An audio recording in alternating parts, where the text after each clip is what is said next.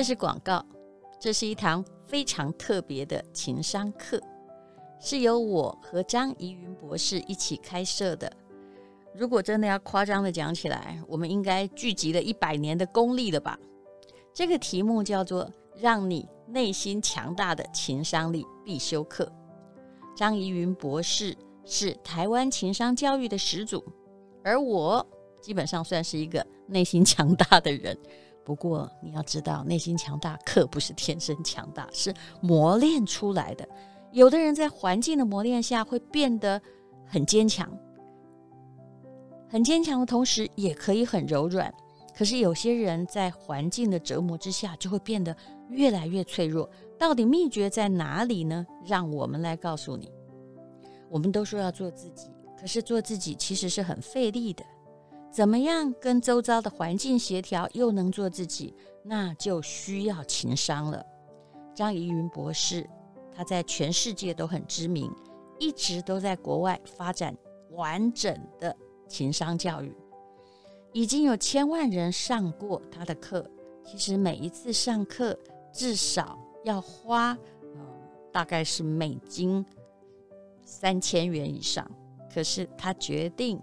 回来教会我们的朋友们，我自己也觉得受益良多。因为除了内心强大之外，我真的需要好好学习情商。至少你现在看不出我情商低吧？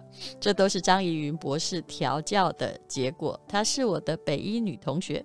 我从十岁决定要当作家，她从十二岁决定要当心理学家，然后一直都在走这条路，而且她走得比我专业很多。他是乔治亚理工学院的心理学博士，这是很了不起的。这堂课让你提升自己心理的装备力，活好人生的每个阶段。尤其在这个暑假，特别的需要。相信有时候你会觉得，我怎么会给生活折磨得透不过气来？你需要做自己，你需要有被喜欢的勇气，还有被讨厌的勇气。人生很难呐，我们都知道，山不转路可以转。情商就是可以让我们的路转一转，超实用的心理情商课，你可以永久保存，一听再听，全家都听。心情好的时候越听越成长，心情不好的时候越听越坚强。那么它本来的课程呢是六千元，那早早鸟价，也就是今天我们才开始上线，只要一九二零元。那慢慢的。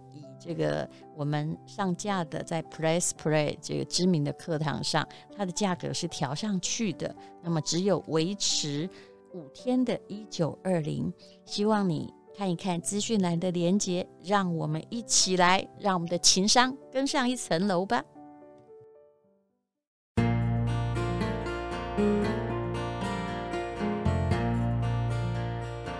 今天是美好的一天。欢迎收听人生实用商学院。今天非常高兴的请到了扬名国际的心理学专家，也就是第一个在台湾写情商书的人。当然，最重要是他是我的高中同学张怡云。你好，大家好，大家好，我是张怡云。我们来讲哦，一个从十二岁就立志当心理学家的故事。我开了这个问题，大家都会觉得说。你是十二岁遇到什么样的心理问题，还是家庭问题，所以要当心理学家？为什么呢？这真是一个好问题。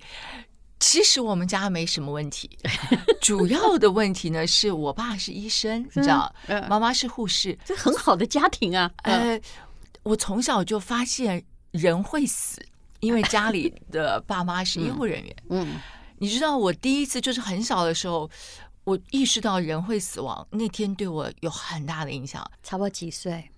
应该就是五六岁。然后你让我开始想说，如果死亡，我连这个意识都没有了，我到底在哪里？对不对？这是好像黑洞一样的消失。嗯，这是一个好奇。另外一个好奇就是说，Oh my God，什么时候死是不知道的。对。那嗯，怎么能够过好这一辈子？或者是我为什么要来过这一辈子呢？嗯，所以我从十二岁开始就一直小脑袋瓜在想一个问题，就是这一辈子要怎么过才能够过得很幸福、很精彩？嗯、然后你知道很奇怪的，但如我有一个巨大的愿望，想要找答案。嗯啊，你现在回忆来想的，这这会是心理学家讲的，你有一个内驱力，就是你要自己去把问题找到。但当时一个小脑袋瓜就说：“我想知道怎么样这辈子会过得幸福。”嗯，后来呢，呃，翻书的时候翻到心理学，我就说：“哎。”嗯，我觉得这帮专家好像知道答案。嗯，他们也在寻求跟你一样的问题的解答。是，嗯、所以我就立志去念心理学。哦、这真的不容易，都没有动摇过。嗯，没有，我自己还蛮，嗯、就是你知道，后来就是越来越感兴趣。嗯，比如说我念了，就我们是北女同学嘛。嗯，后来我念了正大心理系。嗯，你知道那个大一啊。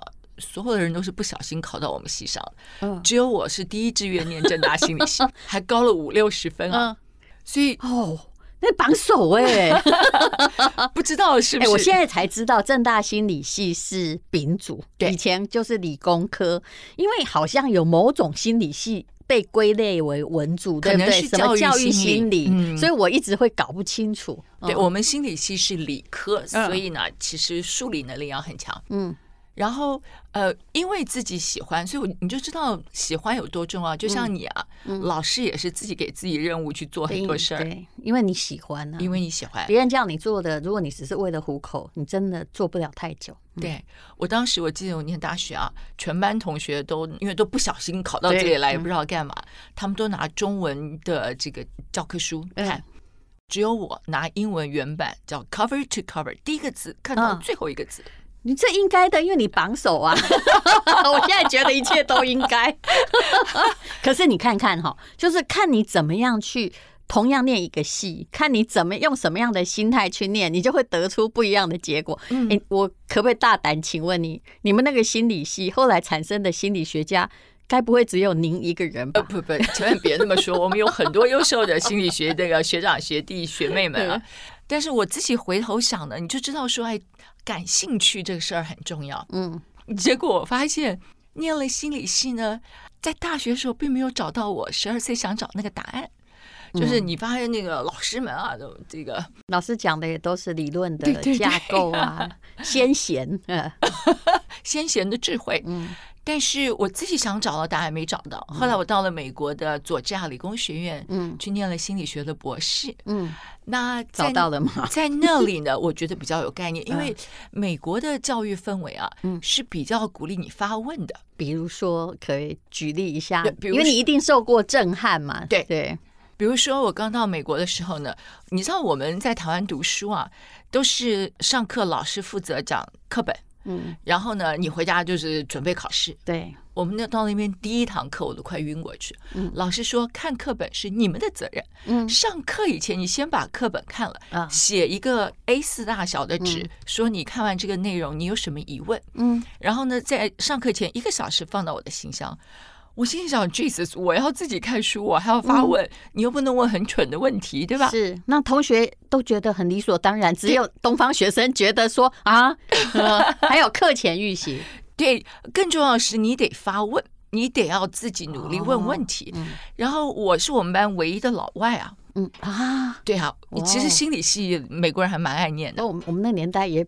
比较早啦，就是真正能够去国外读书的啊，念这么好大学真不多。嗯，那 anyway，然后，但如果从那一刻开始改变了我对学习的看法，嗯，就有道理，应该是自己学，然后有问题问，老师的责任是回答问题。那时候好好笑，上课的时候，我心里想，那你这老师上课也太容易了吧？嗯，就是你你啥也不说，是吧？嗯那个老师上课跟综艺节目主持人一样，他就说：“来，那个说了，你说张云，你问了几个好问题，来，你问问你的问题。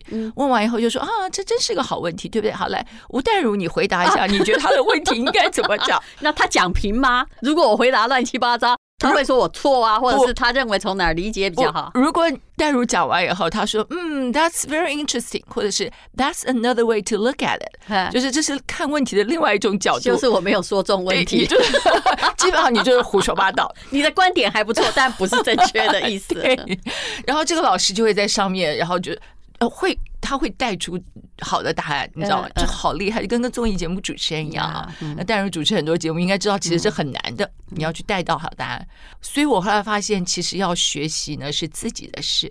那因此我在美国就有机会去问我想问的问题了，嗯、而不是只听老师想讲的话。那你问的问题，你现在记得你问的问题是什么吗？我记，得我呃，在一个我觉得比较有 sense 的老师的那个课堂上，他说：“Are there any questions？有任何问题吗？”我就举手。嗯，我说这跟今天教的内容无关啊。嗯，我很好奇一个人这辈子幸不幸福。最重要的因素是什么？什么决定了一个人幸不幸福？那个老师愣了一下，然后说：“这真是一个好问题。现在在心理学界有一群学者刚刚开始研究这个。嗯，然后我们发现最能够决定影响一个人幸福的，其实是呃，当时有讲 social intelligence 或者是 emotional intelligence，就是社会智力或者是情绪智力。他说你可以开始去研究一下。”嗯。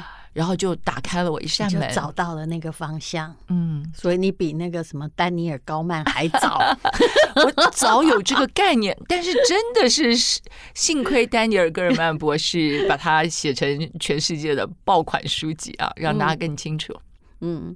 嗯好，那你在后来就是回来台湾，曾经教书嘛，对不对？嗯、对。那那个时候刚好，我刚刚说的这位丹尼尔先生，嗯、他出了一本书，那真的是举世畅销书，也就是大家都知道智商，但显然一个人成就不能用智商来决定，而且的确，我们后来面对的是比，比如弗洛伊德或荣格。更密切的一个社会网络，嗯、对不对？是，所以大家在研究说，哎，是什么让一个人他也看起来不是智商很高，可是他后来成功了？这是非常好的问题，对吧？因为其实你知道智商是什么吗？智商是心理学家们研究说，哇，嗯，满地球这么多人，嗯，我怎么知道每个人能力如何？所以也是心理学家想出来的一个测量能力的方式啊。嗯、那那时候测量方法就是数学、语文、逻辑跟空间概念，嗯。那一九零五年第一份智力测验诞生，那做完以后大家好高兴，说：“那么你给我任何一个人，我就可以告诉你他的能力如何了。”嗯，结果发现一个人的智商呢，可以大概率的预测一个人在学校的学习表现，嗯、就是也就我们讲，如果太笨，你也有点难的学得好，对吧？然而有趣的就是毕业之后啊。出社会，对，出社会以后的，哎，就不一样了。这个人会不会很快乐？他将来会不会工作很有成就？智商能够预测的效率就非常低了。是，所以心理学家才发觉说，那还有什么其他是更重要，能够预测一个人一生的？因为毕竟学习，你看就学到二十几岁，对，接下来你大部分的人生是不用考试的。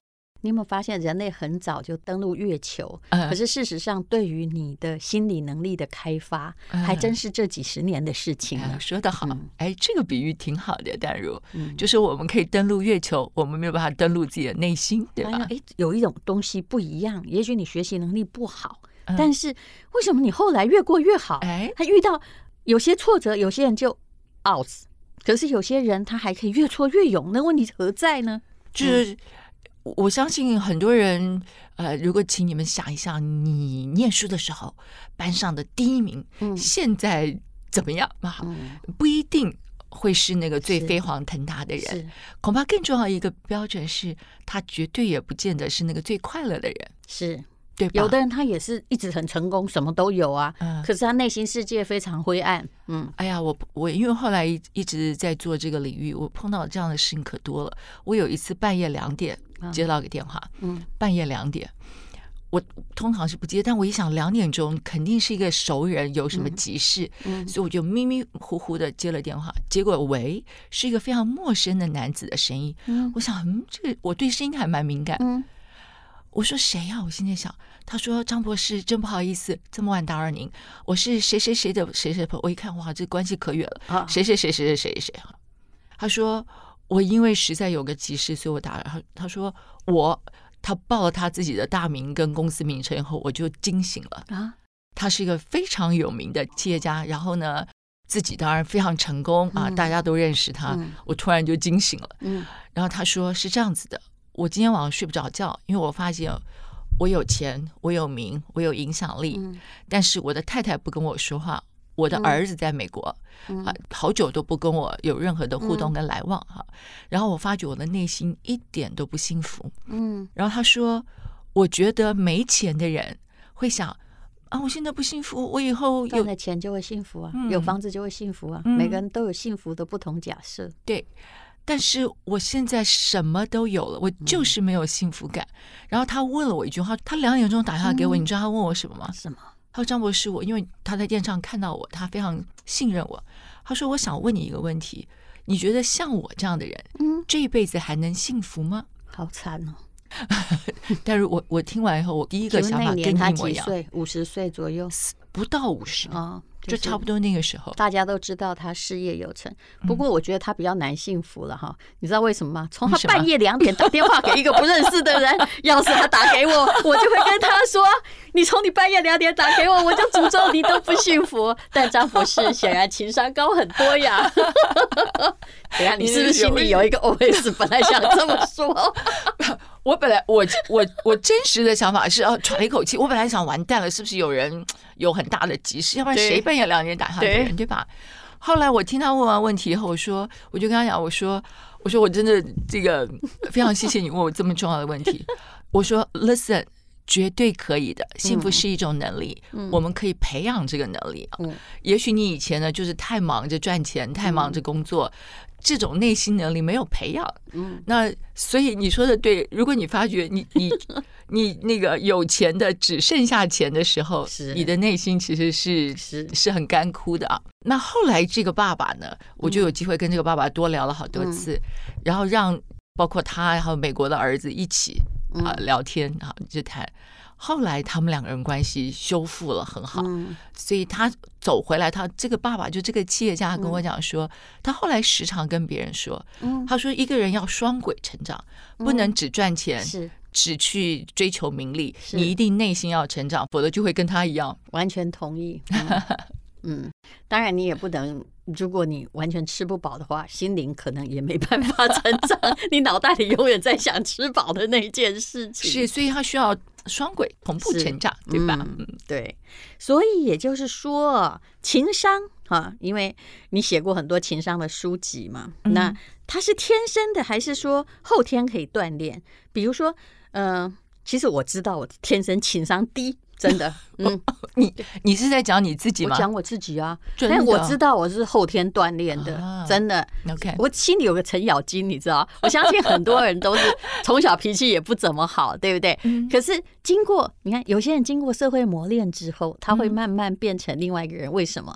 因为他必须要成功处理很多事，而不是制造很多后遗症。哎，这句话说得好，是很多人认为情商是天生的，情商有天生遗传的因素。就像淡如说的，有的人出生的时候就很随和 啊，不容易生气啊，情绪不容易激动。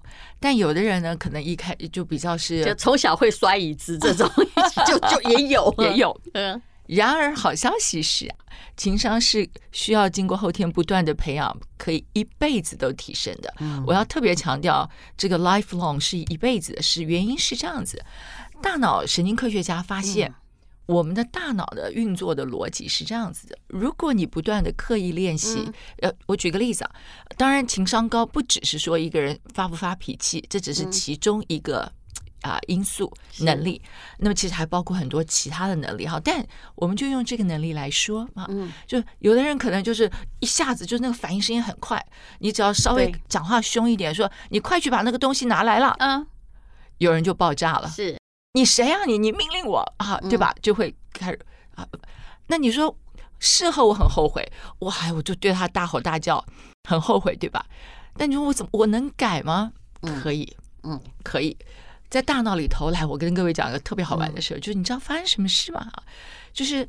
我们接受个刺激，有人对你说话，说你快点了，赶快去把那东西给我了。你觉得他又不客气，又没有什么这个理由可以指使你？你正在想你干嘛呀的时候，你的大脑里面就出现了其他的一些反应。那个反应就是有人对你不是很客气，你就立刻很生气，是刺激反应，刺激反应。人家对我不客气，我就很生气。我小时候就这样了，嗯，是吗？哎，后来，那后来发现这好像不是办法。对，然后我们看一下戴茹的大脑后来做了什么样的调整啊？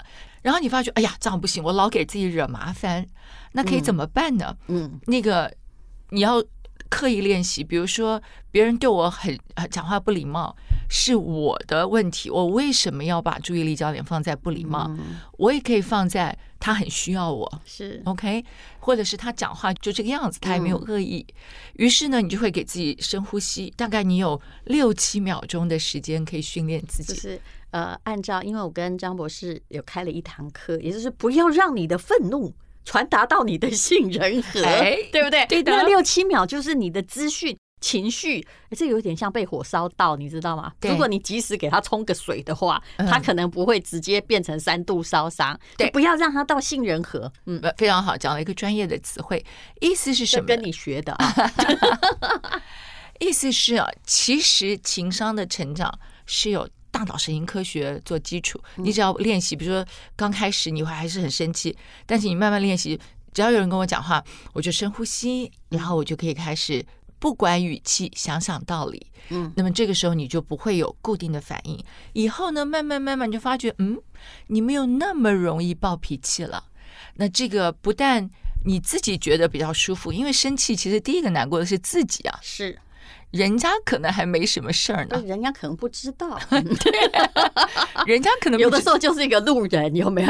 他撞了你一下，他就扬长而去，就留你一个人在那儿生气。对啊，生气真的是用别人的过错惩罚自己的一种痛苦行为，然后让自己的脸色变得扭曲，又老得很快。是啊，所以呃，情商是后天可以培养学习。事实上。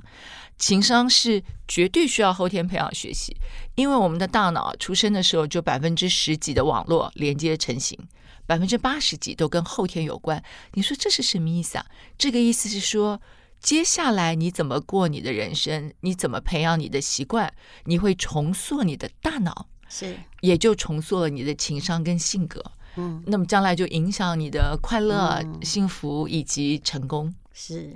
好，其实这也是我后天学到的。然后我的同学张怡云呢，因为他出书也出的很早，大概念完博士就回来出情商书。然后台湾的学界才慢慢慢慢的在进行这样的研究。那么今天呢，我跟张怡云有一堂课，主要是他主讲了，讲你的八大的情商能力。比如说你需要什么能力呢？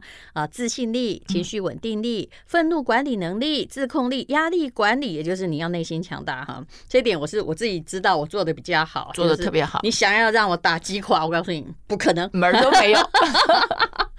我未必会应对的很好，但是我不会被击垮啊。那内心让你很强大，抗挫力、冲突的解决力。如果你可以上这个情商课，相信你的情商跟我一样啊。我先天修为差，但是后天可以跟上一层楼。那么这个课堂呢，目前呢是在。Press Play 上档，而且我们这是第一次的为这课程宣传。那原价哈，本来 PP 呃就是这个网站的名字，它要贩售到六千多元，可是现在呢，我们打算用二折多的价钱，不到两千元，让大家。人生从此改变。那非常谢谢张博士。如果你有兴趣的话，请你看一下资讯栏的连接。这一段的时间大概只有七天。我觉得我每一次跟张怡云聊天，我都受益匪浅，相信大家也感受得到了。至于这个具体内容呢，啊，其实很多人呢、一直在抱怨自己的人生，那抱怨自己人生的时间上上课。我相信你。会突然哈得到了，就像有人哈张三丰把真气传进张无忌的身上一样，你就得到了某一些解决自己挫折或者是啊面对自己生活的钥匙。谢谢张以云博士，谢谢淡如。